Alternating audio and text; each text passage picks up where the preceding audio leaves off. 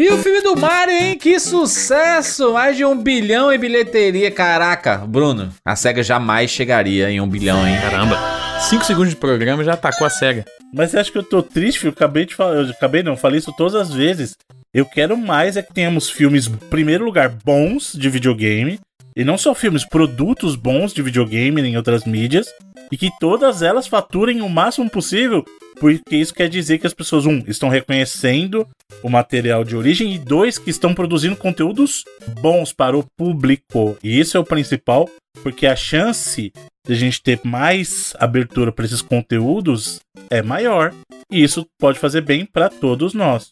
Chato demais o Bruno, né, mano? Chatíssimo, chato. Você queria que eu ficasse puto?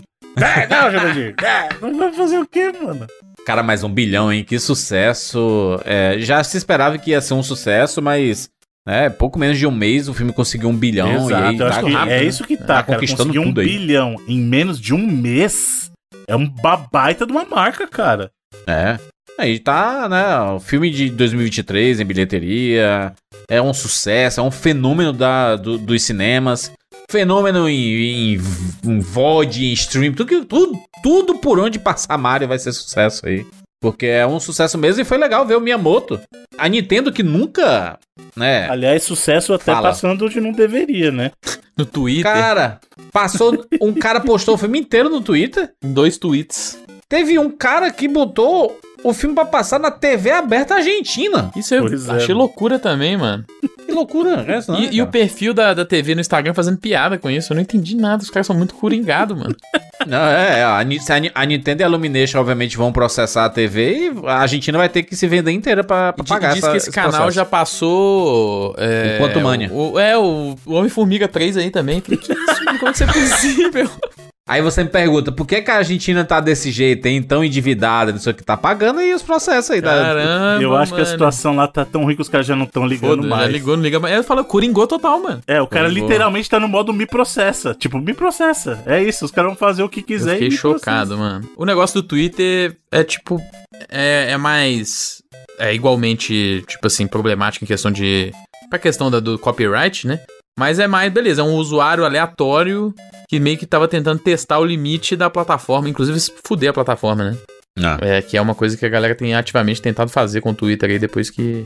É, o Twitter tá tentando se fuder, já tá fazendo coisa aí que tá atrapalhando a sua própria vivência e a galera tá falando, Sim. quer saber, vamos atrapalhar ainda mais aqui essa, essa É, plataforma. Tem, um- tem um negócio que é Agora, importante. o canal que de TV é loucura, mano.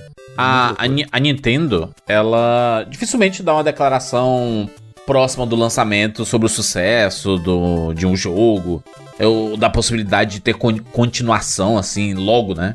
E, cara, né, Miyamoto já chegou em menos de um mês aí, ele já disse assim, cara, bom demais, né? Sucesso aí, com certeza faremos mais filmes aí desse universo aí. É, já é, é outro, é outro tipo de mercado também, né? É um, é um mercado que pede es- essa velocidade de confirmação de continuação, né?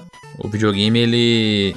Ele tende, porque isso também é, tem sido disputado e aí tem alguns estúdios que estão fazendo um pouco É. diferente, mas ele tende a se beneficiar do, do, do silêncio, do mistério e da surpresa, assim, né? Sim. Apesar de que nos últimos anos a gente tem visto muitos é, estúdios é, anunciarem projetos, basicamente quando eles começam também, até pra poder recrutar, pra poder recrutar, seja talento, às vezes investimento, dependendo do estúdio e da IP, assim.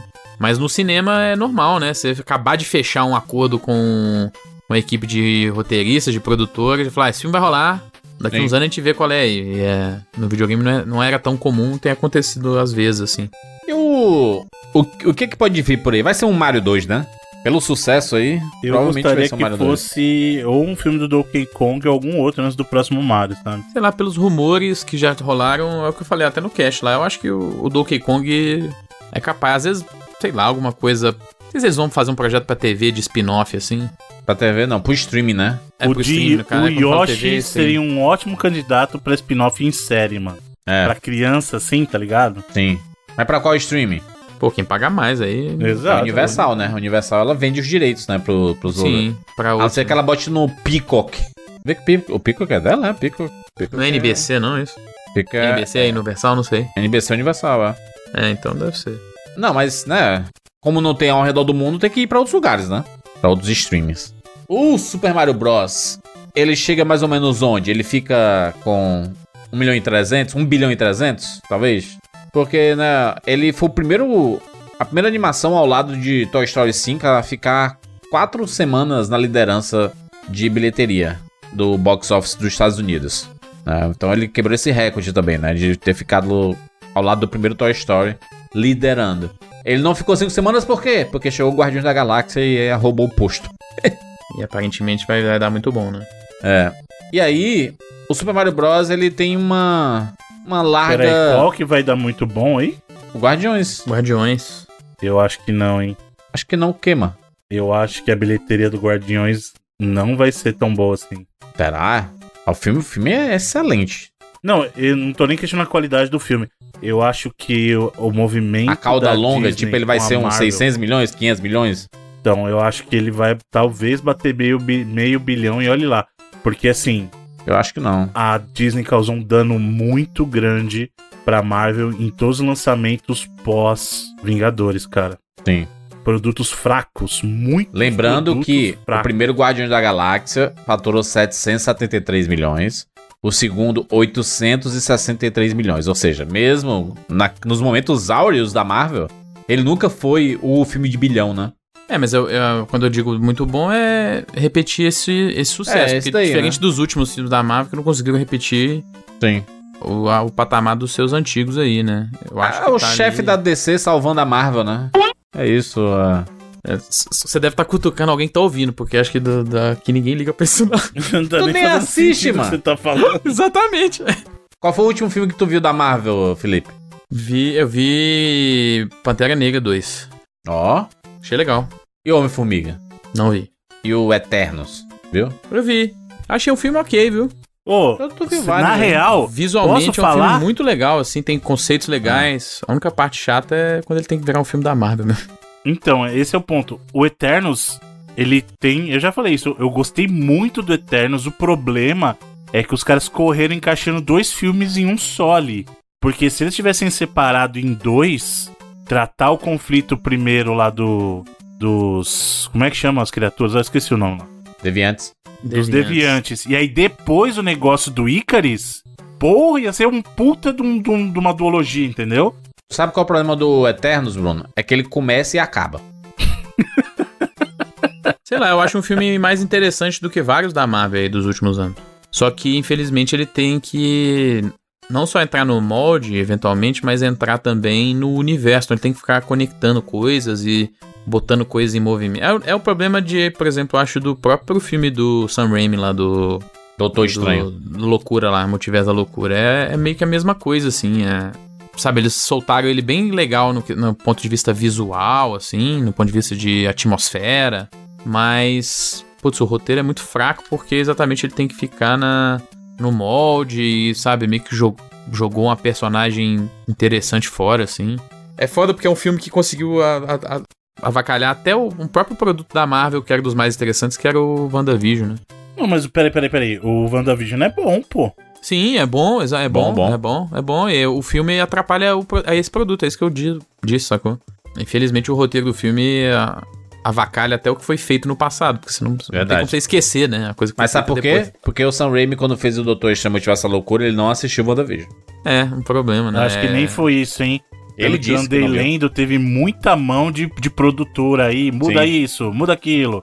Isso é terrível. A própria atriz que fez a American Chaves, ela deu essa entrevista. No, ela deu entrevista, não, ela respondeu alguém no Twitter, porque alguém tava falando mal do Michael Waldron, né? Que fez o roteiro do Doutor Estranho Motivar essa loucura.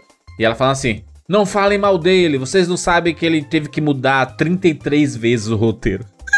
Pois é, cara. E aí não. É difícil, é Não é- difícil. Esse- esses filmes são meio que tipo. Os roteiros são quase que uma desculpa pra poder criar conexões no começo e no final dos filmes.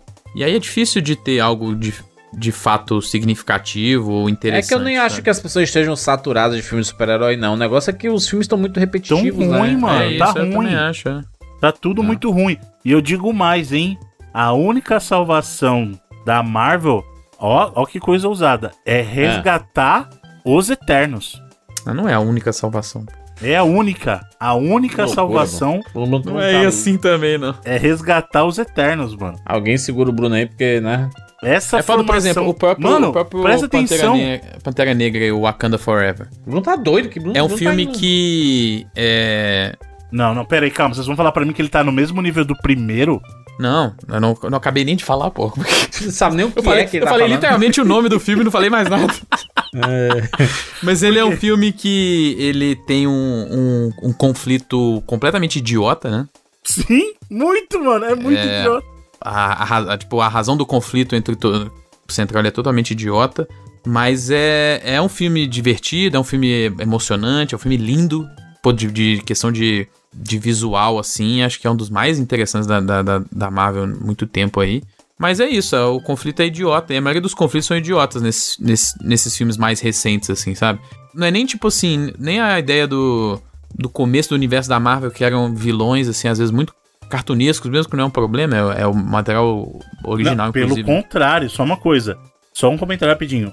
O Neymar, pra mim, é uma das melhores coisas do filme, viu? É, ele é ótimo, mas assim, é, é foda quando vários desses filmes da Marvel que os caras fazem um conflito tão besta e bobo que às vezes eh, os vilões, assim, são mais interessantes e os heróis, sabe, não, sempre, e não é que dá aquela parada do, ah, é um anti-herói, aquela então, ah, o universo é- são pessoas, não é o certo ou errado, mas sei lá, no, no, no fim das contas o- os heróis são, são bobos, são, são meio cegos até por conflito demais, assim, sabe? não tem uma redenção, é sempre, putz, na verdade o vilão tava até certo, de certa forma, assim. É, né? Vários desses filmes, assim, sabe? É. O próprio do filme do Doutor Estranho, eu acho que tem um pouco disso também, assim. É, então é, é, é foda, porque eles criam um conflito bobo, um ou outro personagem interessante, mas eles meio que perdem a, sabe, a- o fio da meada mesmo. É, e isso tem acontecido muito nesse. Acho que a maioria desses filmes aí da- dessa, dessa última fase foram isso. E foi uma das razões de eu perder o interesse pra caramba mesmo, assim. É. Agora a pergunta é. A pergunta Tem a é. salvação. E o Mario? O Mario não tem, não. O Mario acabou o papo com 5 minutos. Porque. pô, vai, fez bilhão, vai fazer mais, pô. A gente falou um É. programa de uma hora e quase de duas horas aí sobre Mario aí. É o sucesso, sucesso do Mario. A gente, A gente nunca fez um tem- programa a gente de nunca- Mario maior a gente do que o nunca próprio filme. tem um sucesso de videogame nos cinemas aí, rapaz, né? E aí o Mario Não, chegou a gente e já nunca passou? teve, calma, a A gente gente nunca nunca teve um sucesso desse tamanho. Não. Mas a gente teve filmes de sucesso O nos quê? games, não desse tamanho. Ah, qual? Qual filme? O próprio Uncharted, por exemplo, foi um sucesso relativo. De novo, não foi desse tamanho. Ah, mas o filme passou, né? Três meses em cartaz pra ganhar 400 milhões, né, Bruno? Pelo amor de Deus, né? Tudo bem, mas é um bom dinheiro. Inclusive, quando ele sucesso. finalmente saiu na China, ninguém ligou, né? Que era, uma, era o lugar onde eles achavam que ia passar o meio bilhão ali, ninguém ligou. Mas por que, que tinha essa especial? Por que, que a China é tão especial por causa do Uncharted? Não, porque era um mercado grande e tinha muito tempo que não tinha filme estrangeiro chegando lá. O Uncharted foi um dos primeiros à, à volta da- das aprovações, sacou? É. Mas se você pensar, o Uncharted ele é o sexto filme de maior bilheteria de, de games, hein? Aí, pô. O sexto? É o sexto. Quem tá na frente? que tá na frente? Sonic 2, que fez 405, Uncharted fez menos de 405? fez 401. Ah, Que é menor que o 405. sim. Em quarto, o Rampage do The Rock. Putz. Rampage é jogo de, é jogo de game, não é filme Não, de game, então, né? é baseado na IP, mas se, se não falassem também. Eu acho que é uma outra categoria esse filme. É filme de The Rock. O Então, é Pokémon verdade. Detetive Pikachu tem 433 milhões Justo. em terceiro Filme lugar. Filme divertido. Em segundo é. lugar, o filme do Warcraft com 439 milhões. Aí esse a filme China- não faz sentido, né? Era, o, É- era o primeiro lugar, né? Aí o Mario Esse aí passou. a China salvou. É total que a China É, a salvou, China né? Deu uma salvada bonita aí, né? Mas aí, mas por exemplo, se somar os dois Sonics que foram lançados, o Super Mario dobrou a bilheteria. É, tem muita gente aí que fala que tem vários jogos do Sonic, se somar todos, não dá um do Mario também, então tá dentro do, do tema. Dentro da expectativa. É.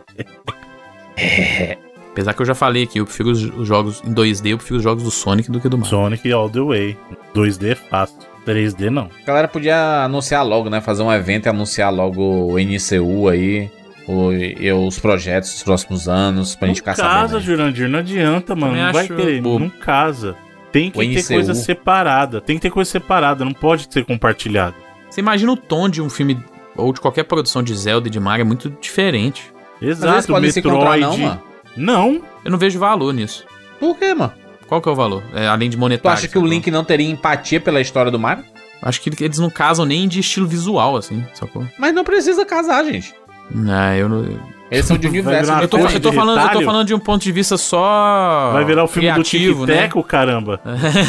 Filme do Tic Teco. Tá aí, mano. O Tic e Teco não é totalmente pesada, diferente. Sim, um filme sobre desenhos falidos e aposentados. E... o que tem a ver com essas franquias aí gigantes? Sei lá, eu acho O filme do Tic que. Teco é maravilhoso, inclusive. Eu entendo, pô, o ponto de vista comercial é. também, o ponto né? de vista comercial é o óbvio. Quê? Pera aí, mano. Maravilhoso. Tic Teco, Defensores da Lei. É um bom filme, mas maravilhoso. Caraca, é excelente. É excelente o filme. Excelente, caraca. É um filme que critica a indústria do cinema de uma forma fantástica. Não, é um bom filme, pô, mas ótimo, botou o excelente. O cara deu destaque, o Sonic feio Exato. se não. tornou mais popular do que o Sonic não, de não verdade. rapaz. exagera. Mas ele salvou o Sonic feio. Ele salvou o Sonic feio, isso é fato. Deu lugar de fala pro Sonic feio, rapaz. É um, é um filme desses filmes que misturam desenho e live action, um dos melhores, né? Caraca, mas só tem três, mano. Mas, Bruno, o Tic Teco lá, mano. ele é um dos dois melhores aí, com certeza. Não é não, pô. Um dos dois Paga não é. aquele do. com o Brad Mundo Pitt lá é ruim demais. O Mundo Proibido? Mas esse filme é ruim pra caralho. Não é não, pô. O Mundo Proibido é bom. Confusão da porra. É, Bruno, o, o Sonic feio, ele foi descartado. E aí, dentro do filme do Tic Teco, Tic Teco Defensores da Lei tem lá no Disney Plus pra assistir. É um filme muito bacana. E aí, ele faz a crítica social foda. Inclusive, a gente, fez, já, já vou aplicar Sim, a gente aqui falou um. sobre ele. Fiz- fizemos um bônus sobre ele. Verdade, falamos, então não vou falar aqui. Não. Inclusive. Já ah, já ia- já- eu já ia fazer agora aqui o. O Merchan. Já pode fazer aí, faça aí o mexer Inclusive, aí. se você quiser ouvir um programa inteiro sobre Tic e Teco. Eu ia falar Anjos da Lei, mas não tem nada a ver com isso, é outro filme. É. Como é que chama o que você acabou de falar? aí? Defensores da Lei. Defensores da Defensores, é, que é o To the, é To the Rescue, que chama em. É o 99 Vidas Bônus 200, inclusive. Exatamente, Ó. fizemos um programa inteiro sobre esse filme, falando das referências aí da- das animações dos games, falamos muito sobre Sonic Feio, e você pode ouvir não só esse, como todos os 99 vidas bônus, se você assinar o 99 vidas por apenas 15 reais ao mês, que graças à nossa inflação aí não é quase nada hoje em dia, então E o Tic Teco vem. Você Verdade, hein? literalmente não compra mais nenhum Nada, Mac, então, nada. assim. Nada. Ô, ex falando isso aí, hein? Dogão da Giovanna, hein? Não, tem nada a ver com isso aí, né? tem na- absolutamente nada a ver com isso daí. 99vidas.com.br barra cine. Tem lá um linkzinho pra você acessar, né? Você clica lá, assina e você tem acesso a todos os 99 vidas bônus. Além de interagir com a gente, tem perguntinhas que a gente, de, a gente deixa lá um campo pra você deixar suas perguntas. E aí a gente vai bater papo e responder aqui no 99 vidas bônus e tudo. Aqui não, né? Lá, né? Lá no 99 vidas bônus. Então, valeu aí todo mundo. Ah, é isso? Vambora. Eu sou Júlio de Filho. eu sou o Felipe Mesquita. E eu sou o Bruno Carvalho. Isso é 99 vidas.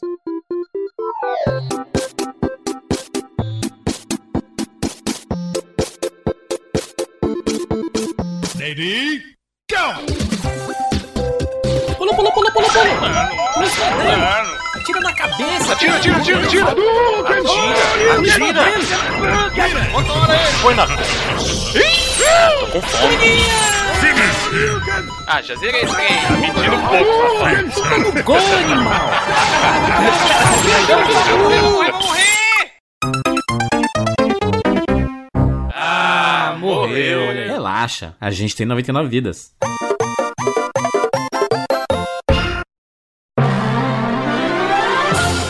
Vamos lá para mais um momento Alura, exatamente. Olha aí, alura.com.br. Aliás, alura.tv barra 99 vidas. Acesse por esse link. Aí você me pergunta, Jura, se eu acessar por esse link, o que é que acontece? Primeiro que você vai acessar a Alura, é, você vai estar nesse site maravilhoso. Segundo, se você decidir, rapaz, vou assinar, vou me matricular aqui na Lura, você ganha 10% de desconto por esse link. Moleza, né? Se eu acessar só alura.com.br, eu ganho esses 10%? Não. Se você acessar alura.tv barra 99 vidas, você ganha 10% de desconto nessa que é a maior escola de tecnologia do Brasil. Cara, tem muitos cursos de tecnologia. Para você que é da área da tecnologia, com certeza você já conhece a Alura. Não conhece? Acesse o nosso link para você descobrir um mundo de possibilidades. Ah, mas tem aquele curso lá que é bem difícil de encontrar? Tem. Ah, mas aquela área nem todo mundo fala. A Alura fala.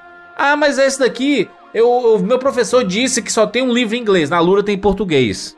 Tá ligado? É isso, alura.tv barra 99 vezes. Bruno, tem mais alguma coisa a complementar aí? Deixei alguma coisa de fora? Não, Jura, só lembrando que os cursos da Lura, a qualidade do conteúdo da Lura, eles atendem tanto as pessoas que estão no nível iniciante, quanto as pessoas que já estão no nível avançado e querem complementar ainda mais aquele conhecimento, adicionando toda essa, ó, essa delicinha da qualidade do ensino da Lura. Então, seja você um iniciante na sua carreira ou alguém que já está há anos no mercado e quer aprimorar ainda mais os seus talentos, vem pra Lura, que a Lura tem um curso pra você.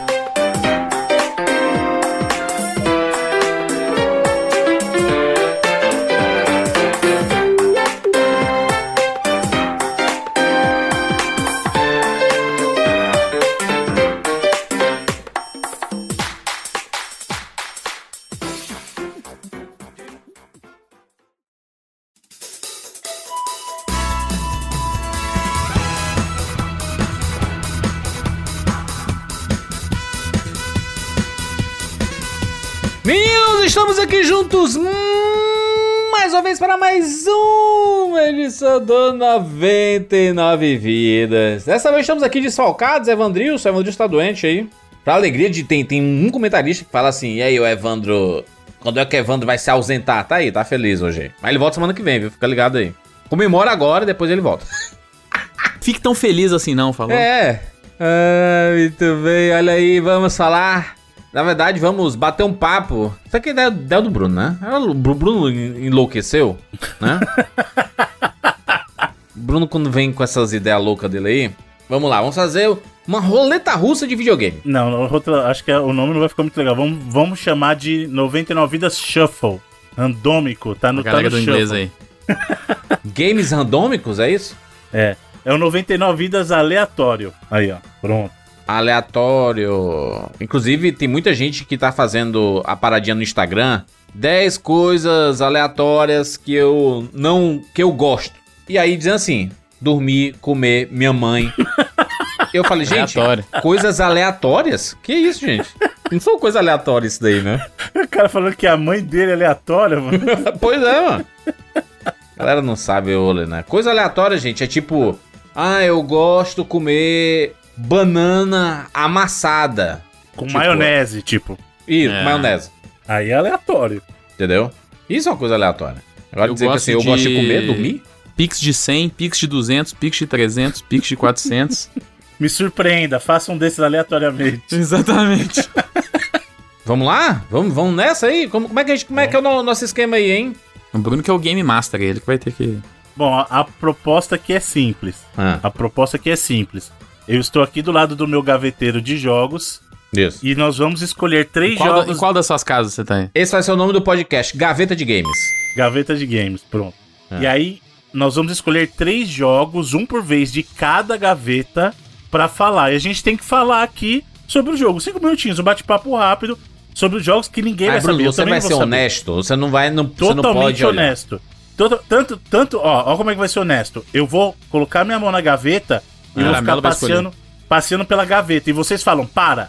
E aí eu Tá, pego e puxo. Mas tem que fazer beleza? barulho aí. Tem, a gente tem que ouvir aí Caraca, o... não, aí aí... vai ser meio complicado. Exato, né?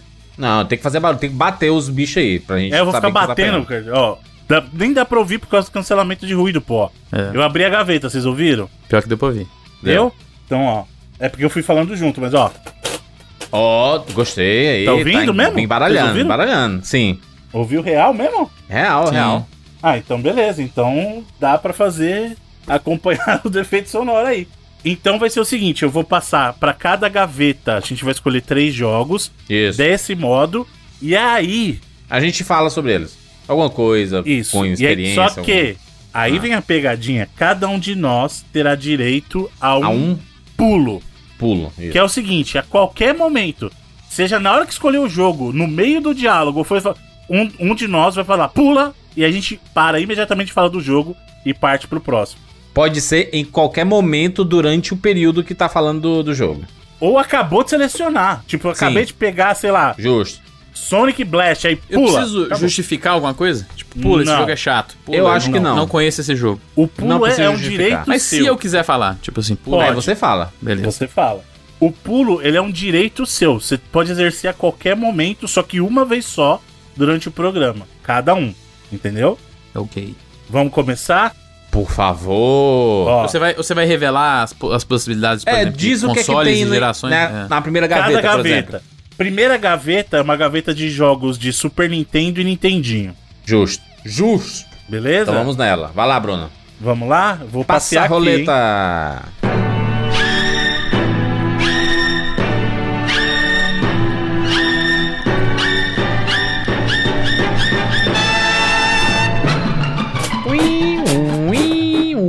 Para. Vai, É isso, cara? Parou? parou. Ah, Eu falei várias vezes. Não, então fala mais alto, porque eu só ouvi o Jurandir. Quer que eu continue e vocês falam pare uma vez Não. só? Já Ó, pega aí. Já vou pega. pegar aqui, hein? O escolhido foi Track and Field 2 do Nintendinho.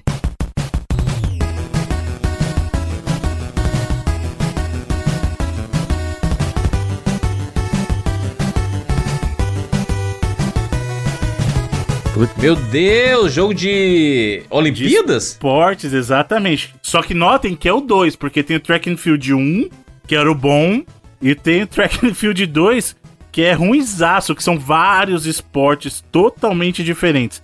Pra quem não lembra, o Track and Field era o jogo do Nintendinho que era equivalente ao Decathlon do Atari, que você tinha que quebrar controle, e aqui é a mesma coisa. Você apertava lá, ficava apertando o botão na corrida, apertava o A e B alternado. Só que nesse aqui você tem modalidades como natação, canoagem, queda de braço, Tem um de asa mal. delta. tem asa delta, Os tem maiores tiro esportes esportivo, olímpicos, né? Queda de braço. salto ornamental, arco e flecha, salto triplo e salto com barreira. Pior que acho que o único esporte meio ridículo é a queda de braço mesmo, né? É, Acho que o resto é tudo esporte de fato olímpico.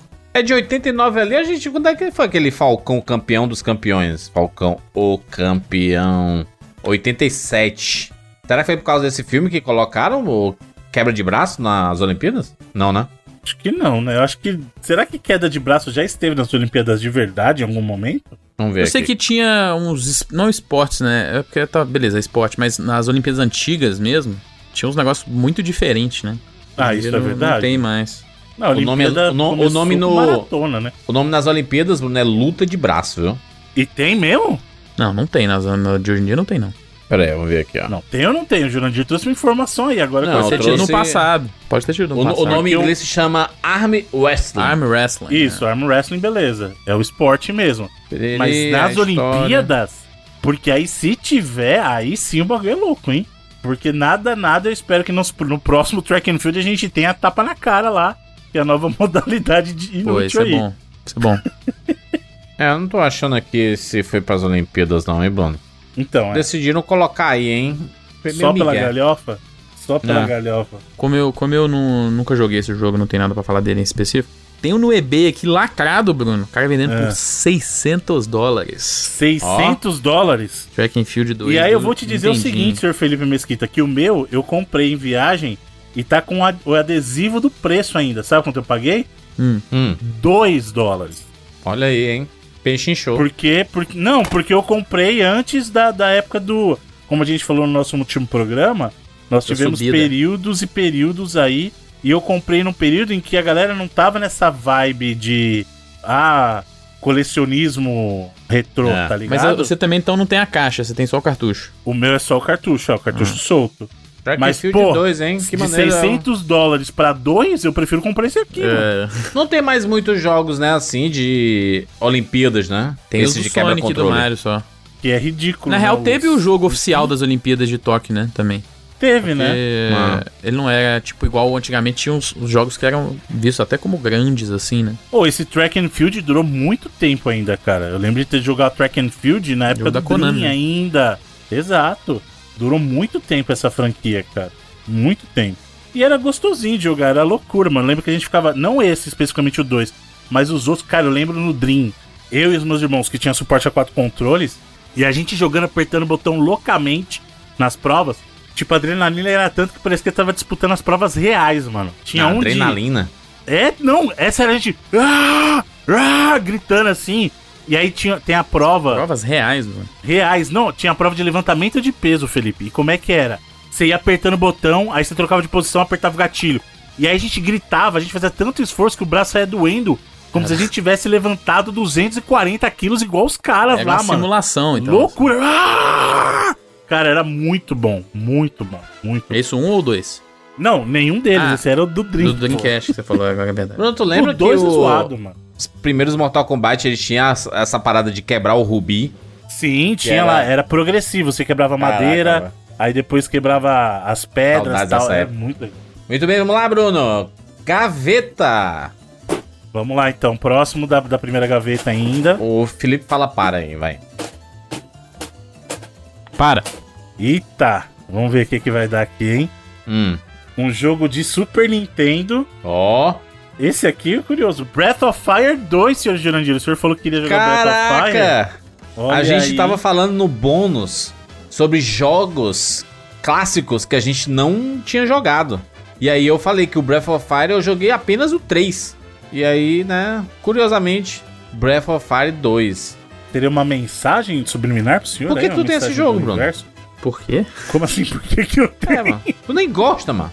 Como não gosta, é louco? Tu nem fala, mano. Eu adoro Breath of Fire. Não é que ele não. Tipo assim. Jogo que você gosta, você fala. Não, mas é diferente, né, caramba? Ah. Na época do Super Nintendo, ele tava entre os meus RPGs favoritos. É que hoje em dia já tem muita coisa, por isso que eu não falo tanto. E assim, Mas eu, eu gosto muito de Breath of Fire, cara. Muito. é uma série Pula. que às vezes eu acho que. Acabou. Cortou. Gaveta. Regra do jogo. Gaveta. Bora lá. Para. Hum. Caraca, mano. Ah. É um jogo de Super Nintendo. Ah. E eu sei, eu tenho. Não só eu sei, como eu tenho certeza que você especificamente gosta muito mais do que eu desse. De uma Ah. franquia. Aladdin. Não. Que eu gosto muito, só que eu gosto de outro jogo dessa franquia. É o Donkey Kong Country 2.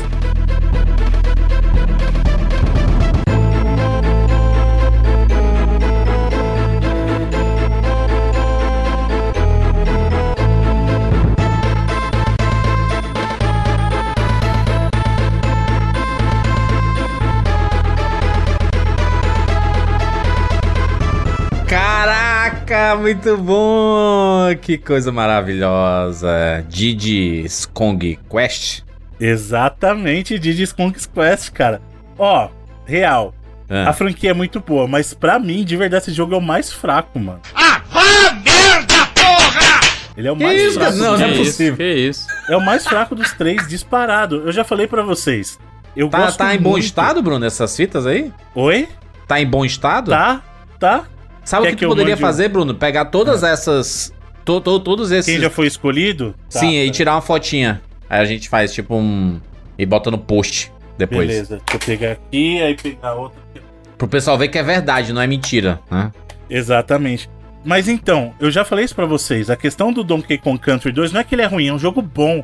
Só que o que eu mais gosto do Donkey Kong é justamente a diferença entre os personagens. E no caso do 1 e do 3, você sente muito, porque você tem um personagem mais ágil e um mais forte. Ou seja, um personagem de força e peso contra um personagem de agilidade. No caso do 1, você tem lá o, o, o Donkey Kong e o, o, o Kid, né? O Didi, aliás. E no 3 você tem o Kid e a Dixie. No 2, o problema é que tanto a Dixie quanto o Didi são personagens mais ágeis. Então eu acho que ele perde um pouquinho.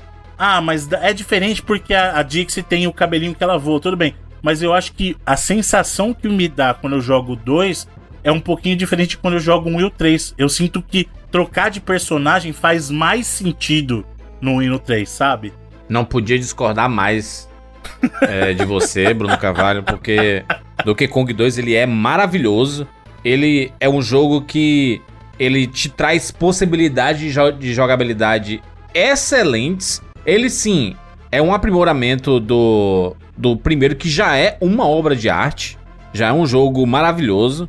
É muito à frente do seu tempo que fizeram lá com o Donkey Kong 1. É um negócio surreal, né, cara? Até, até hoje se pensa como é que eles conseguiram fazer esse, esse bicho. E, cara, as músicas desse Donkey Kong, putz grila, cara, são absolutamente maravilhosas. É um jogo emocionante. Inclusive, outro dia eu estava ouvindo uma trilha sonora de Donkey Kong 2 que tem no Spotify. É um álbum que ele é meio remixado. Eu não sei se é daquela turma do OC Remix. Mas, cara, um, eu, eu acho maravilhosa é, é, a, trilha, a trilha sonora. Tu gosta, Felipe, do Donkey Kong 2? Eu gosto muito, assim. É engraçado que eu tenho, eu acho os três jogos no nível muito parecido, assim.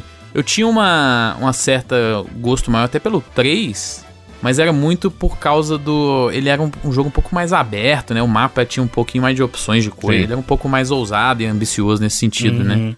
Mas eu acho que o 2 é o que tem talvez as fases mais clássicas, assim, a dinâmica, é, sabe, do- dos personagens também, que a gente falou da mudança aí do, do, Didi e tal. Uhum. Eu, e, e a Dix eu acho que é mais, é mais interessante mesmo, assim. E, putz, tem uma aranha de tênis de basquete, pô. É um bagulho, assim, surreal. Excelente, tá aí. É, Muito bom.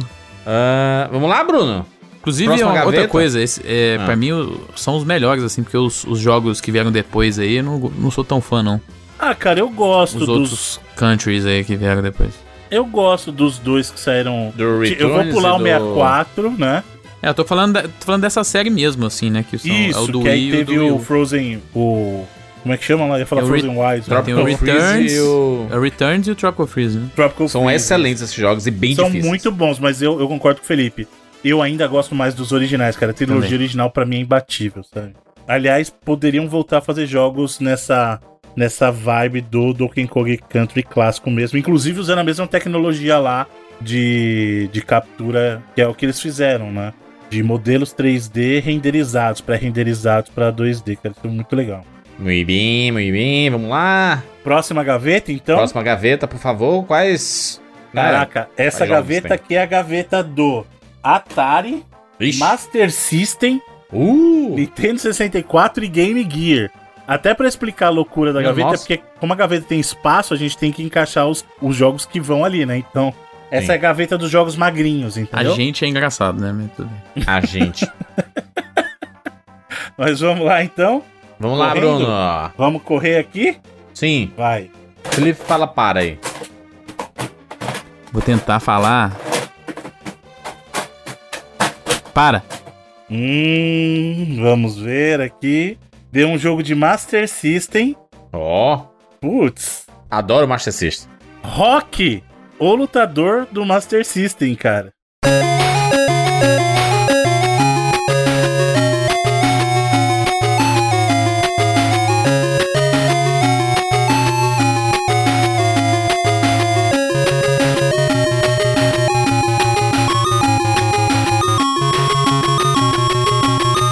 Caraca, mano, no Master System, olha aí. Caraca, Pula. que, que tu tem? Pula. Vamos lá. Segue. É... Vamos lá então de novo a roleta passando. Hum, É, Jandir, agora é você. para. Hum. Deu um jogo de Nintendo 64. Ó. Star Fox 64.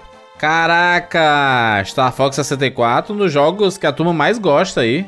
Caraca, posso falar Star real? Fox. Um dos Ah. melhores jogos 64, cara. Pra mim, esse aqui é o meu Star Ixi. Fox favorito. Caramba, baita. Tem, tem 12 jogos no Nintendo 64. O pessoal ficou com raiva aí, Felipe, hein? O pessoal desligou agora o. Saudades do pessoal, então. Não, para, assim. É claro que a gente sabe que comparado com o PlayStation na época, a biblioteca do Nintendo 64 não tinha tantos jogos clássicos, mas os que eram bons eram jogos bons de verdade, pô. Eu acho que esse Star Fox aí talvez seja um dos melhores Star Fox, tá? Eu acho, pra mim, Pô, ele é o meu de favorito, navinha, cara. Ele é o melhor, É. pô. Ele é disparado o melhor. Porque eu vou falar que muito esses mais. jogos de navinha são meio sem graça do Star Fox. Não, o mais é louco? legal é o jogo da Rare, Mas é porque tem historinha, Não, mano. cê é louco, Star Fox mano. Adventures, do Não, GameCube. que fica. Para! Muito mais legal. Star, Fo- Star Fox Zelda, o, o Star Fox Adventures. É, é do porque o- os personagens de Star Fox, eles são muito carismáticos, né? Então, você criar, tipo, um jogo de aventura, assim, é... Sim, pô, combina. Exatamente. Não, mano, o cara. Gente, o, o Fox, ele é um piloto. Ele não tem que estar andando por aí, mano. Mas Você é já viu, é você já viu alguma foto? Vê, vê, pega bem. Já viu alguma foto do Ayrton Senna pegando um ônibus? Não, mas ele o, já viu a Ayrton Senna Andando na Xuxa. É. Então, mas você vê ele parado. Você nunca viu o Ayrton Senna andando assim, ó, na calçada. Você nunca viu. Nunca viu. Por quê? Porque o cara é um piloto. Piloto não tem que estar andando, gente, de um lado pro outro, conversando. Mano, é papinho. Já viu o piloto ficar de papinho andando por aí? Para. Star Fox 64 é o melhor jogo da franquia disparado. Comparação Primeiro. horrível essa. Ayrton Primeiro. Senna. Primeiro. Ayrton- Nada a ver Ayrton Senna, cara. Primeiro porque é o seguinte. Ele é uma evolução muito Eu lá grande. quero saber o Bruno Outback, rapaz. Eu quero saber ele falando 99 vidas. Ele é podcaster. Mas ó, o Star Fox 64, ele é uma evolução nítida do primeiro, ele é um jogo muito melhor. Por quê? Porque a plataforma ajudava também, a gente precisa lembrar disso.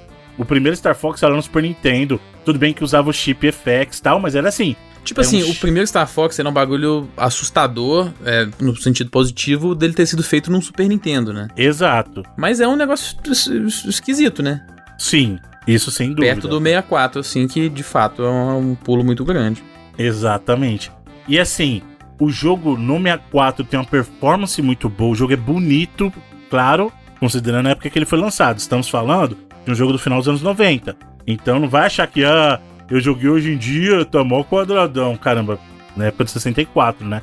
Só que, cara, é um jogo gostosíssimo. O remake do 3DS ficou bacana. Eu ainda prefiro o original, o 64, mas o remake do DS ficou bacana. E é uma opção de plataforma para o pessoal jogar, cara. Porque ele mantém a essência, tem os diálogos falados agora. Não todos, né? Mas tem. Então, cara, muito legal. Tudo bem, vamos lá, Bruno?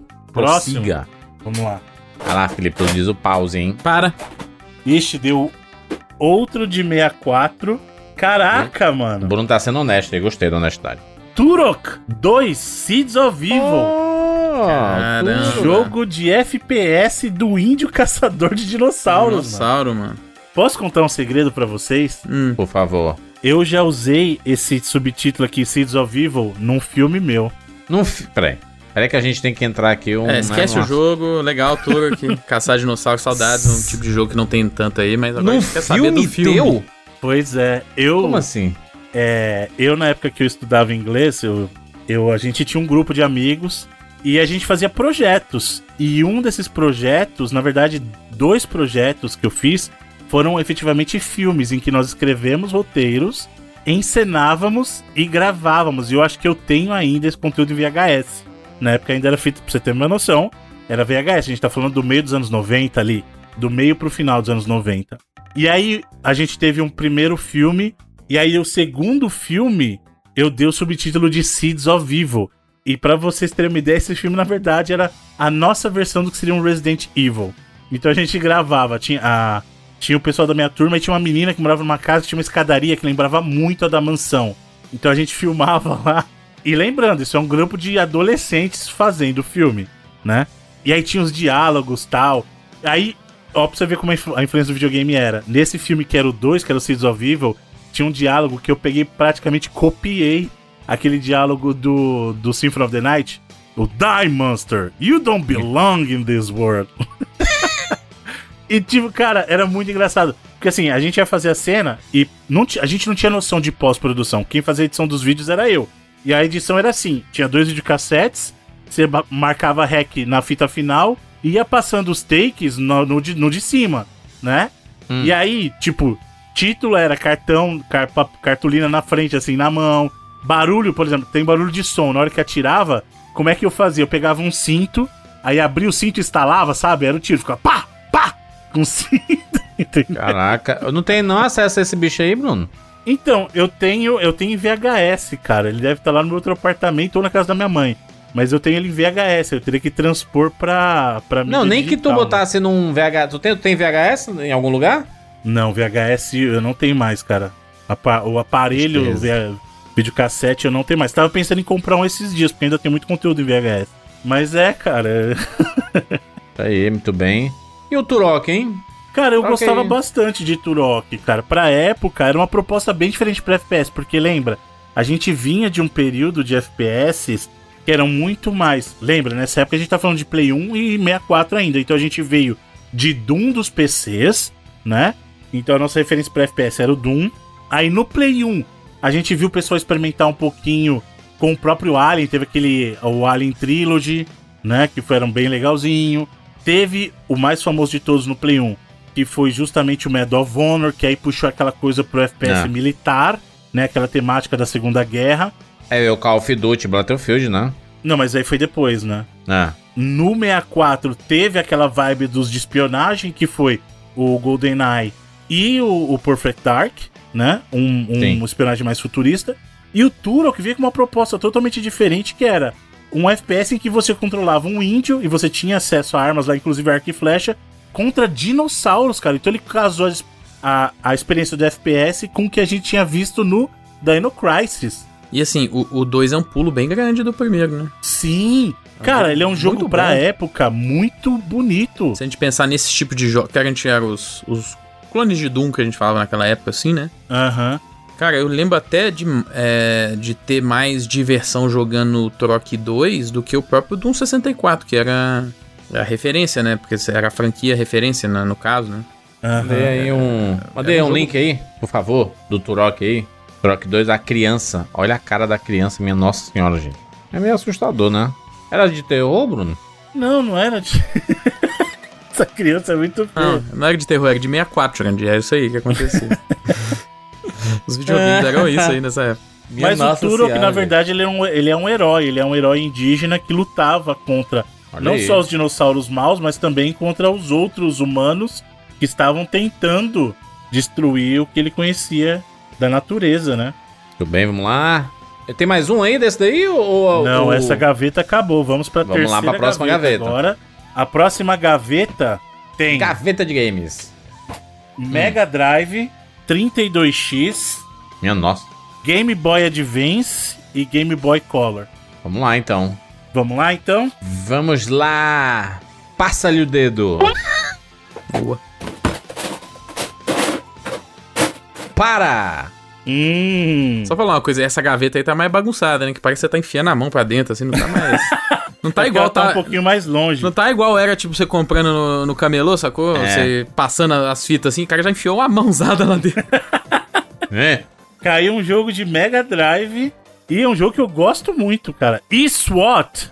Como é o nome do jogo? E-SWAT. E-SWAT. E-SWAT. Ah, isso, What? Cara, eu adorava esse jogo na época, porque assim, Também o que, que eu gostava bastante. dele? Eu joguei a primeira vez nos arcades. E a versão do Mega era legal porque assim, você tinha três versões. Tinha a versão do arcade, tinha a versão do Master System, que era um porting da versão do arcade, e você tinha a versão do Mega Drive, que era uma versão totalmente diferente. Então, assim, em casa eu tinha a versão do Master System e tinha a versão do Mega, porque eram jogos diferentes. Se eu queria jogar alguma coisa mais próxima do arcade, eu jogava a do Master System. E aí a experiência do SWAT no Mega Drive era outra, porque era um jogo totalmente novo, mas usando as premissas do SWAT, né? Tanto que uma coisa que o Mega não tinha, que a versão original tinha, que era muito legal, é que você ia perdendo partes da armadura. No do Mega, depois que você perde a vida, você simplesmente morre, o personagem morre, sabe? Mas explica aí como é, como é o SWAT pras pessoas aí, Bruno. Tá, o visual, o assim, SWAT pra quem não O conhece. SWAT, ele é assim, ele é um jogo que você controla, assim, um policial. É, imagina como se fosse um Robocop, mas é diferente porque é no seguinte sentido. Ele não tá transformado, ele é uma unidade especial da polícia que, na verdade, usa uma armadura por cima. Então você começa como policial, né? Você começa lá lutando contra os bandidos nas ruas. E aí, quando você recebe uma promoção, você passa pra essa unidade da SWAT, que eles chamam que é a unidade que começa a usar essas armaduras mais pesadas. E aí com essa armadura, você tem jetpack, por exemplo, você consegue trocar o seu tiro para tiro com metralhadora. E aí você começa a lutar contra as unidades robóticas também. Então é legal que o jogo tem toda uma progressão. No Mega Drive, o primeiro chefe, o primeiro chefe do jogo é um helicóptero, pra você ter uma ideia. Você tá você, um policial, com uma arma, uma pistola, lutando contra um helicóptero Olha aí. num prédio que tá caindo, inclusive, também. Então, tem essa ainda. Mas, cara, esse jogo é daquela leva inicial do Mega Drive em que eles faziam muito porte de jogo. E nesse caso não é um porting, só é uma versão, mas muitas versões e portings de jogos dos arcades pro Mega Drive. Porque a premissa daquela época era o quê? Né? O, o Mega Drive era o, o arcade na sua casa, a experiência do arcade na sua casa. O console de 16 bits que vai trazer a experiência que você tem nos fliperamas pra sua casa, né? E ele tinha uma parada, Bruno, que você conseguia pular. Sabe o do Shadow Dancer que você consegue mudar de lado? Isso, você muda de plano de jogo, É. exatamente. Então você tem. Que é uma coisa até comum nos jogos dessa época da SEGA, o próprio Sim. Shinobi também tinha, né? Você vai e É. troca de, de caminho. O Shadow Dancer, pra quem não sabe, ele é um dos jogos Shinobi, né? O Shinobi tem É o mais, Shinobi, mais famoso e mais importante e o melhor jogo. Não é, não. O mais importante deles é justamente o The Revenge of Shinobi. Que é o jogo do Shinobi que você bate no Batman até. Na verdade, você bate no Homem-Aranha até ele virar o Batman. Não É verdade isso, depois você tá procura. O, o, o Revenge of Shinobi, você tem que lutar contra o Godzilla, você luta contra o Exterminador do Futuro, e você luta contra o Batman e contra o, o Homem-Aranha, cara. É basicamente aquele pacotinho de boneco que você compra no centro, assim. Exatamente, aquele O genérico. Homem de Ferro, o Batman, o, o Max Steel e, Pois é, exatamente. Tá lá E o- Vingadores, aí tá o e o Bozo, tá o Batman ligado? É o que vem na. E o Ben 10. Tipo, É o Ben 10, exatamente. Vamos lá, Bruno, por favor, prossiga. prossiga mais um jogo da. Lembrando que agora só o Felipe tem o pulo, hein? Hum. Para. Caraca! É. Deu um outro jogo de Mega e já falamos dele hoje. Dele quem? Qual dele? Super Mônaco GP2, ou seja, Ayrton Senna's Super Mônaco GP2. Eu vou dizer que eu estou novamente viciado em Fórmula 1. Ah, é? Tô assistindo, tô acompanhando, eu vejo o Instagram dos pilotos e da própria Fórmula 1, inclusive, porque a Fórmula 1 posta. Cara, a Fórmula 1 é treteira, hein? Arroba F1 no, no, no Twitter, não, no Instagram. Posta uns vídeos de briga de piloto, mano. Discussões entre piloto e, e equipe. Ah, é? Tudo pela treta, então? Tudo pela treta, mano. Porque sabe que isso rende, né? É, é tipo assim, ele- eles fazem a divulgação da parada, né? Da, porque não tem nada escondido, né? Uhum. É tudo, é tudo. Até as brigas são públicas na Fórmula 1. mano. E aí, eu tô assistindo bastante. Cara, Super Mônaco GP2, um clássico, né? Ayrton Sennazão.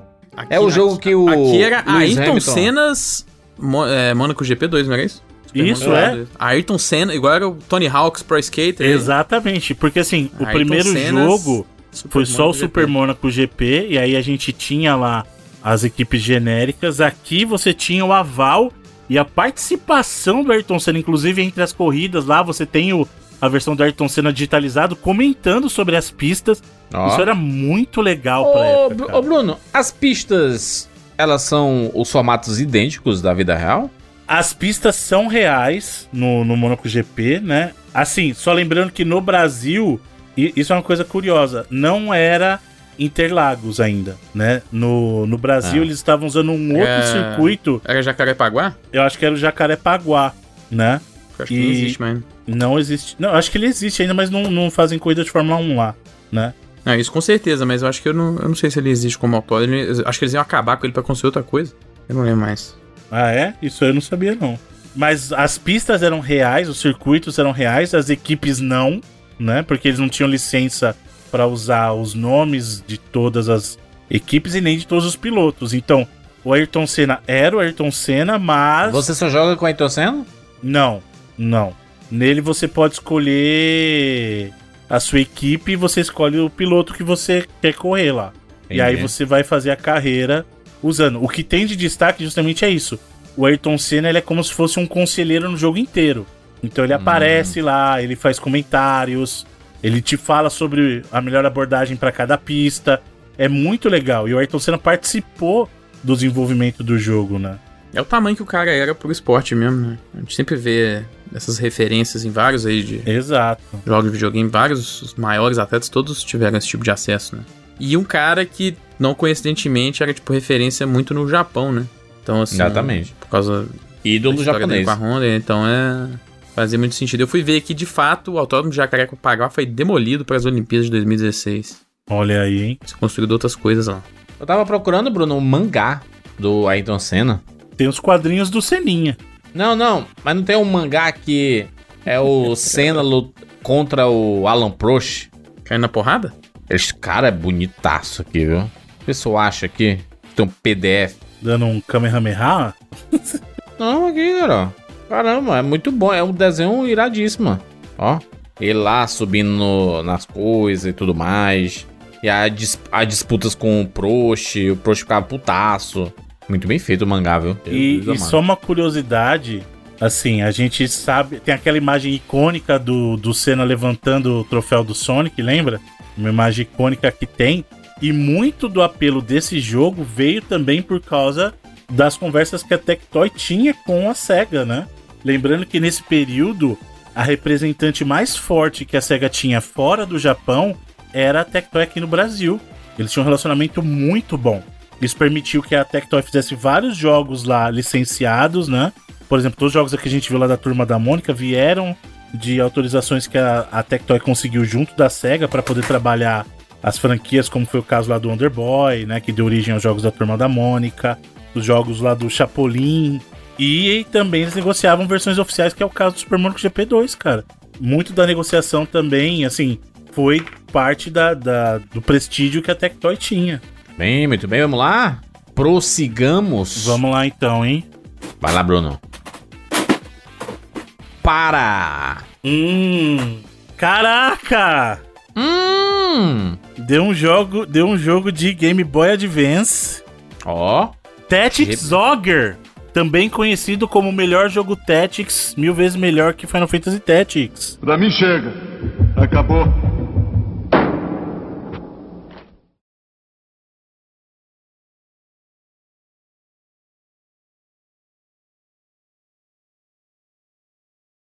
Tactics Ogre? Exatamente. E vou falar pra vocês assim, eu gosto muito da, da versão do do PSP, que na verdade é uma versão do, do PlayStation, que é uma versão do jogo do Super NES. Peraí, peraí, peraí. Você falou que gosta muito? Gosto. Então pula. Pula. Sabia, sabia. Essa aí eu vi, essa aí, ó. Eu vi desde lá de baixo. Não, o que você tá falando? Para o próximo. Acabou. Revanchismo. Eu acho, inclusive, que é uma, uma coisa que a gente tem que fazer mais, que é valorizar a biblioteca do GBA, né? A gente fala pouco. Pula, caralho. Vamos Vai, lá. Ah, essa aqui, essa última, essa é a última gaveta pros três Ah. jogos aí. Essa aqui eu vou ter que estar um pouquinho mais longe do microfone, então nós vamos fazer uma dinâmica diferente. Sim. Na hora que for pra parar, vocês dão um ping no chat do, do Discord, entendeu? Porque eu vou estar olhando pra tela, não vou estar ouvindo Tá vocês. Entendeu? Então vamos lá. Então, eu vou fazer primeiro, tá, Felipe? Beleza. Vai, Bruno. Pera aí, quando, eu- quando eu falar começa, tá? Quando eu falar começa. Tá. Começa! Para! Caraca! Ah, Deu um jogo de Dreamcast. mentira, não acredito. Sério? Cara, inventou claramente aí, né? Não, Dreamcast? Ah. Phantasy Star Online.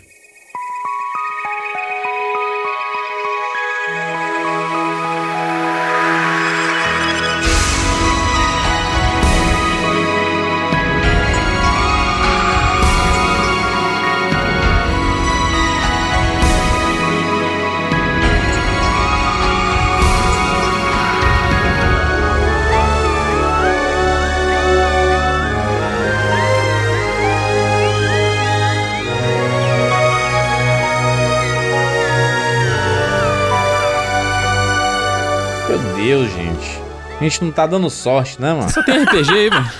Cara, Phantasy Star Online foi provavelmente a primeira experiência que eu tive de RPG online. Porque eu joguei o Phantasy Star Online antes de eu jogar, por exemplo, Tibia no PC. Porque eu tinha o Dream na época, né? E aí o que eu gostava de jogar online no Dream era Bomberman Online, o meu querido é, Unreal Tournament e Phantasy Star Online. Foi a primeira experiência que eu tive com um MMO, cara. Que era uma delícia. Ele dava pra você jogar offline, mas claro que você podia jogar online também, era o grande, grande atrativo dele na época. Phantasy Star Online que tá aí até hoje, né? Mas, pô, nessa época. 2, né? É, nessa época, lembrar o seguinte, cara. A gente tava aqui falando no finalzinho dos anos 90 ainda. Internet de escada. E eu lembro que eu esperava a noite pra poder ter pulso único, pra poder conectar e jogar, cara. Putz, que delícia que era jogar isso aqui. Você criava teu personagem. E aí tinha várias classes, human e tal. Cara, putz, jogo delicinha demais. É foda? Delicinha Uma demais. experiência que eu tenho com Phantasy Star Online, é, não, não Phantasy Star, não, mas Phantasy Star Online, era um que tinha no GameCube. Que foi uma versão do 2 que saiu, do GameCube, depois que o Dream. É do 2? Exatamente. Eu lembro que era. um amigo meu tinha e, tipo assim, a ideia de jogar jogo online, principalmente num videogame, pra mim era muito alienígena naquela época ainda, sabe? Então a única experiência que eu tinha era ver ele jogar algum Phantasy Star online. Não teve nenhum Phantasy Star no, é, single player no, no GameCube, né? Não, então o que eu te falei, o Phantasy Star Online até dá pra você jogar single, né? Se você tentar jogar ele, você consegue. Mas o grande, o grande barato dele era, além da experiência do single player, você conseguir jogar no online. Mas dá pra jogar Entendi. single, sim. É, então talvez ele jogava single. Mas é a única.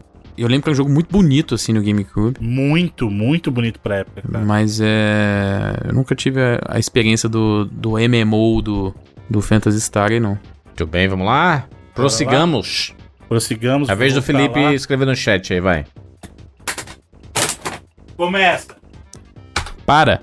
Parou! Parou! Olha aí. Ah. Eu estou muito feliz. Mas é claro, mas é só jogo teu. Pois é, esse formato não foi tão pensado. Eu tô muito feliz, né? Não, Só os mas- jogos da minha coleção. Não, tinha tempo que eu não vi o Bruno tão, Tão fe- animado no saltitante, podcast. é. Tô feliz por causa disso, mas assim. Mas essa escolha é muito legal. Hum. É um jogo de Play 1. Olha aí, Ah. da minha laia. É um dos meus jogos de Play 1 favoritos. Vixe. E é provavelmente um, um dos melhores jogos de plataforma de todos os tempos. Clonoa. Clonoa!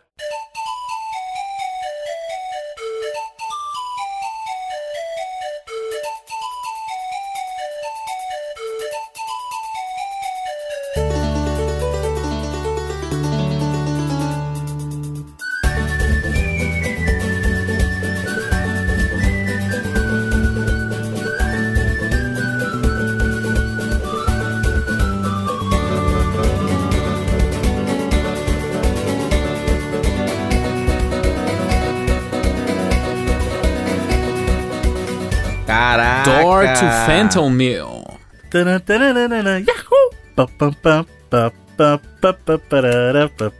Cara, esse jogo é fantástico. Pra quem não conhece Clonoa, a gente já falou dele aqui no podcast. Sim. E o primeiro jogo dele, cara, é um negócio inacreditável. Tanto que eles seguem fazendo o remake do jogo até hoje, fazendo uma Teve masterização. pouco tempo, é. Teve o. Caraca, a gente falou no Phantom 99 Reverie. vidas. 99 vidas, 120. Olha isso. Foi um two-pack, Clonoa e Kirby. Aí, ó, tá vendo? Só clássicos. Cara, Two-pack Kirby- do Bruno, inclusive, né? só Kirby, só clássicos Kirby? com a letra K. Clássicos com a É, letra K. Clonoa né? e Kirby, é. Porque assim, Clonoa, é, para quem não conhece, é um jogo de plataforma com jogabilidade 2D, mas construído em 3D, então é- a jogabilidade ele é 2,5D, né? Só que ele tem uma mescla de elementos poligonais e elementos pré-renderizados, cara. E esse jogo, primeiro, é lindíssimo. Lindíssimo. E segundo, tem um gameplay gostoso demais, demais. Cara, esse é um jogo de, de plataforma completinho. Música gostosa, temática linda. Mas é uma coisa que a gente não era acostumado a ter uma história interessante, né? Bonita, assim, um jogo com frases muito marcantes. O Bruno vai conseguir proferir aí o And I Begin to Wonder. The dreams I can't remember when I wake up in the morning, where in the world did they go? Olha Isso é aí. minha frase do WhatsApp, cara. Olha aí. Que? Eu levei essa frase pra vida. Pra vida. É um joguinho muito foda, cara. Não, esse jogo é maravilhoso, cara. Play 1 era um lugar muito da hora pra jogos de plataforma 3D. Esse é, como o Bruno falou, é uma mistura, né? Da construções 3D e você ter o. O que a gente chama hoje em dia de 2,5D, né? Exatamente. Hum. É um jogaço. Teve a sequência depois aí no. No Play 2, né? É, e como o Bruno falou, a, a Namco trouxe de volta aí na, nos remasters aí, que inclusive junto os dois. É um dos jogos que vale a pena voltar porque tá de boaça, assim. A gente pensa muito que jogos de plataforma da época do Play 1 às vezes envelhecem mal, assim. Tem vários que envel- envelheceram mal mesmo. Mas não é o caso do, do Clonoa, Uhum. o Door to Phantom Mill aí. Deixa eu, deixa eu abrir a minha gaveta do Super Nintendo aqui. Eu tenho uma gavetinha do Super Nintendo aqui de fitas. Pode, Bruno? A regra permite? Vamos completar essa aí você abre a tua, pô. Ih, Bruno é cheio de regra aí. Viu aí, Felipe? é só ele que pode. Ele é o Game Não. Master aí. Não, é pra fechar uma rodada e depois começa aí. Entendeu? Não, nem precisa de uma rodada, não. É só. Mas enfim, vai, vamos lá. Mais uma, Vai, mais, mais uma, hein, uma. Bruno? Eu vou falar para, viu? Tu fala começa e eu falo para. Começou! Para! Parapa the Rapper. Deu outro jogo do Dream. Ah, não. Só que esse é um clássico. É. Não só do Dream, mas dos arcades. Ixi. Que era normal, porque muita biblioteca do Dream também era jogo de arcade. Sim. Mais um clássico dos jogos de luta 2D. Ah, não, Virtua Fighter não. Por favor. Não, 2D, pô. 2D? Da Capcom. Estamos falando de Marvel vs Capcom 2. Caraca! Aí estamos falando de um clássico, né? O ápice, New Age of Heroes.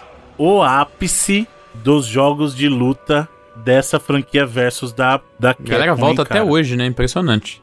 Mano, esse jogo era divertidíssimo. Aliás, é divertido até hoje, Jogo de mais de 20 anos de gostosíssimo. idade aí que...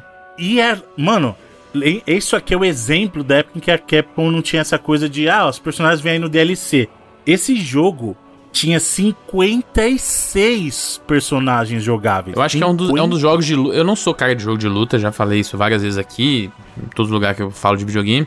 Mas essa tela de seleção de personagens talvez é uma das mais icônicas de todos os jogos de lutas, assim, sabe?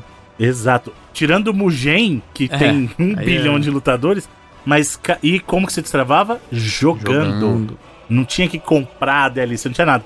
E aí os personagens, Bruno, im- im- imagina aí esse jogo saindo nos dias de hoje, em que as pessoas estão embarcadas de vez assim no universo de super-heróis e principalmente por causa do MCU aí, etc. E aí os personagens que a gente tem da Marvel ali, a gente tem o Thanos, a gente tem o Homem-Aranha, a gente tem o Venom, a gente tem o Wolverine. Aí tem a galera dos X-Men Tem inteira vários ali, que né? nem O foram, que Ciclope, ainda nem foram muito utilizados, né? Fora É. do, do mundo dos quadrinhos, né? É, É, porque pra lembrar, o Marvel vs Capcom 2 ele é uma evolução do que começou lá na Capcom com o Street Fighter vs X-Men. Foi o primeiro título Sim, versus é. da. Porque assim, nessa época isso foi muito legal. A Capcom vinha com uma visão gráfica mais puxada pro que era o desenhado do Darkstalkers, né? Que foi o primeiro que começou a puxar esse lado. Que se você lembrar, o visual do Super Street é bem diferente do que foi do Street Alpha. Por quê? Porque o Street Alpha já começou a ter mais influências do lado Darkstalker das coisas. Um, de- um, um traçado mais puxado para desenho. Aí veio a série Alpha do Street, e aí, em paralelo, veio o X-Men Cota, que é o Children of the Atom, que foi o jogo da Capcom com a licença dos X-Men.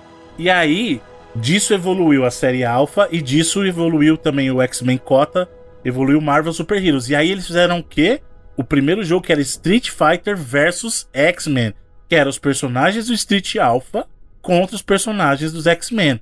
E aí você tinha lá Ryu, Ken, Chun-Li, Kami, Dalsin, Zangief contra Wolverine, Ciclope, Tempestade, Juggernaut. E eles lutavam entre eles. E aquilo foi um negócio absurdo, porque lembrando, a Capcom tinha muita força nos jogos 1x1. Quem tinha força nos jogos de troca era quem? Nos jogos de time? A SNK, porque ela já liderava isso com o King, pelos É. jogos 3x3 e jogos de equipe. E aí a, a, a, a Capcom pegou e fez o quê?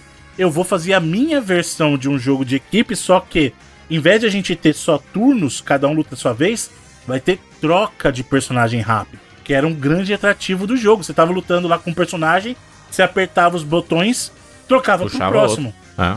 E isso foi evoluindo, aí depois dele veio o Street Fighter versus Marvel Super Heroes, que aí já colocava os personagens do Marvel Super Heroes do jogo, que aí sim você tinha lá o Homem de Ferro, Capitão América, é, o próprio Homem-Aranha de novo, você tinha o.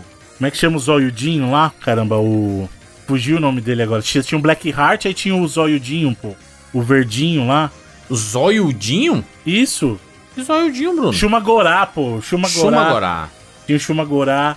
Inclusive apareceu uma versão dele no, no filme lá do, do Doutor Estranho. Só que eles não podiam chamar de Shumagorá. É. Eu tô vendo aqui as cenas do jogo, assim, cara, que jogo lindo, hein? Putz, Não, é, cara. Minha nossa senhora. E aí depois dele veio o Marvel vs Capcom 1, que aí ele ainda era 2, 2, é, 2, 2x2 e com as auxiliares. E aí o Marvel vs Capcom 2 chutou a porta. Como eu falei, 56 personagens. Era todo mundo de todos os jogos que eles tinham lançado até então do lado da Capcom, personagens novos, tipo ver a Son Son, que era do jogo de plataforma do início da Capcom. Cara, é, é um jogo muito. E o gameplay dele, 3x3, com troca, fantástico.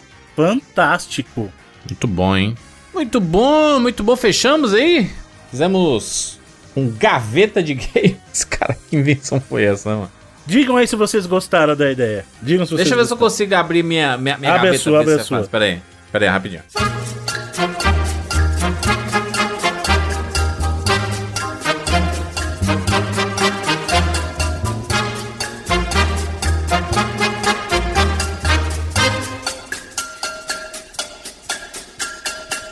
Pede pra parar, mas no Telegram, viu? Caraca, pede pra parar no Telegram, vamos lá. Algum de vocês dois. Hã? Vai, vou começar a passar agora. Ah, tá. Ele pediu pra falar para no Telegram. Deixa Tá, falar, eu falo. eu- Você fala, Fala, fala, você, vai que você lá, não fala, vai fala você. você que você não falou nenhuma. É melhor Tá você bom. falar. Vai. Aí você, você fala aqui e manda lá também. Para. Cara, muito bizarro isso aqui, porque eu não consigo nem identificar que fita é essa. Mas eu vou mandar uma foto aqui pro Bruno. Mandar foto no grupo aí. É. É um jogo que tem escrito Ninja Ah. do Super Nintendo, obviamente, né? Que é- são fitinhas do Super Nintendo. Mas ninja pode ser vários. Ninja Warriors, ninja o quê? O que, que tá escrito? Ó, mandei aí a foto. porque como é que tá a capa? Ah, é o Ninja Gaiden Trilogy, pô. Ninja Gaiden Trilogy, tá aqui, eu achei o Y no final realmente, É na parte de porque cima. ele é o a coletânea Ninja dos Gaiden três Trilogy. jogos de Nintendinho remasterizados pro Super Nintendo, cara. Assim como teve o Mario All Stars, você tinha outras coletâneas remasterizadas e essa foi os três, eram os três jogos do Ninja Gaiden do Nintendinho Caraca, eu não, eu não lembrava que eu tinha essa fita aqui, cara. São bem legais, cara. Ninja Gaiden Trilogy foi remasterizado lá pro Super Nintendo. Exatamente, são os três joguinhos do Nintendinho remasterizados pro Super Nintendo. Caraca, realmente. é Ninja bem Gaiden, que legal. durante muito tempo foi referência de jogo desafiador, né? Antes Sim. de existir Soul, existia Ninja Gaiden. Até os mais recentes, o Ninja Gaiden Black, por exemplo, ele sempre teve essa É, coisa, né? A Xbox. Tecmo foi muito conhecida, exatamente, por ter jogos desafiadores, né? Então, antes de Soul, o desafio era termina Ninja Gaiden aí. E pensando em Nintendinho, são alguns dos jogos mais interessantes aí, até do, que do ponto de vista visual também. Sim, jogos eram bem jogos avançados muito assim, pro, pro Nintendinho. Não, ele tinha cutscene, cara, no Pois jogo, é, no jogo de né? Nintendinho. E eram super bem feitinhas as cutscenes, O cara. Jurandir que fez a piada do. Historicamente do, do Nintendinho em três cores aí. Ah, O Ninja Gaiden é um jogo que desafia essa, essa esse lógica. conceito aí. É, pô, era um jogo bem bonito pro Nintendinho. Estouradaço. As imagens estouradaço, né? Ele era tipo os jogos do Contra, que também eram as cores estouradíssimas, assim. É, a saturação lá no alto, é isso. É. Mas tá aí, ó. Fizemos aí um gaveta de games. Depois de dar uma passadinha. É uma forma da gente passar, de falar de alguns jogos aleatoriamente, né? Exatamente. Aleatoriamente. É, você gostou desse papo? Coloca nos comentários Você gostaria de 99vezes.com.br. ter mais edições da gaveta? Sim. A cada cinco programas? Não, chega. Não, chega Tá- de. Você tá perguntando pra quem, Jurandir? É. Tá perguntando pra ti, Felipe. Ah, pra mim? Ah, Ah. gostei da resposta do Felipe. Quem cala consente. Exatamente. Fechamos aí. Deixa seu comentário também lá no Spotify, hein? O pessoal ficou pistola aí, rapaz, né? Com assunto de política. Ah, eu escuto 99 vezes pra relaxar, pra rir. Nós somos os seus palhaços virtuais, é isso? Não, né? A gente não é palhaço de ninguém, né? O pessoal escuta 99 vezes pra dar risada, hein? Por que será? Hein? A gente é palhaço pra você, É. é, isso? Eu sou uma piada pra você? Muito bem, muito bem. Não, a gente entende que o- tem muita gente que escuta o 99 vezes pra, pra relaxar mesmo, mas tem algumas temáticas que a gente acaba tendo que abordar, porque, enfim, né, a gente vive num mundo, né, de verdade, né, em que as coisas acontecem. Então, a gente comenta sobre todas as situações, faz parte, mas vamos continuar nosso barco. É isso, nos encontramos na próxima semana, tchau!